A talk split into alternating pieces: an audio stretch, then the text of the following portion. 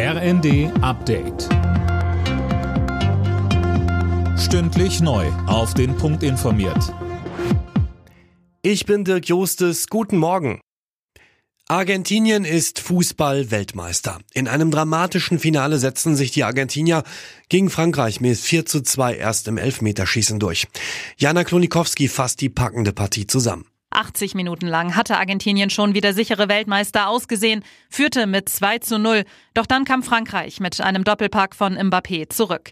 In der Verlängerung ging erneut Argentinien durch Messi in Führung, ehe wieder Mbappé zum Ausgleich traf und es ins Elfmeterschießen ging. Danach grenzenloser Jubel bei den Argentiniern und vor allem bei Superstar Messi, der seiner Karriere mit seinem ersten WM-Titel die Krone aufsetzt. Auf den Straßen und Gehwegen ist zum Wochenstart Vorsicht angesagt. Der deutsche Wetterdienst warnt vor Glatteis. Vielerorts kann es zu Behinderungen im Straßen- und Schienenverkehr kommen.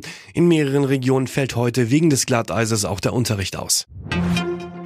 Puma-Krisengespräch im Verteidigungsministerium. Die massiven Probleme bei den hochmodernen Schützenpanzern sind heute Thema bei einem Treffen zwischen Verteidigungsministerin Lamprecht und Vertretern der Bundeswehr. Mehr von Laura König. Gestern war durch einen Spiegelbericht bekannt geworden, dass nach einer Schießübung kein einziger der 18 Puma-Panzer mehr einsatzbereit ist. Und das wahrscheinlich für Monate. Vor diesem Hintergrund stellen die Grünen den Kauf weiterer solcher Panzer in Frage. Auch der FDP-Verteidigungspolitiker Müller ist skeptisch. In der Zeitung Welt Welt verwies er darauf, dass gerade erst umfangreiche Haushaltsmittel für Upgrades des Puma bereitgestellt wurden.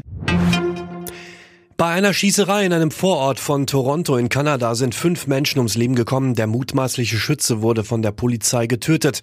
Nach Angaben des örtlichen Polizeichefs wird es einige Zeit dauern, um das Motiv für die Schießerei zu ermitteln. Sprinterin Gina Lückenkämper ist Deutschlands Sportlerin des Jahres. Bei den Männern geht der Titel an Zehnkampf-Europameister Niklas Kaul. Als beste Mannschaft wurde Europa League-Sieger Eintracht Frankfurt ausgezeichnet. Abgestimmt hatten rund 3000 Sportjournalisten. Alle Nachrichten auf rnd.de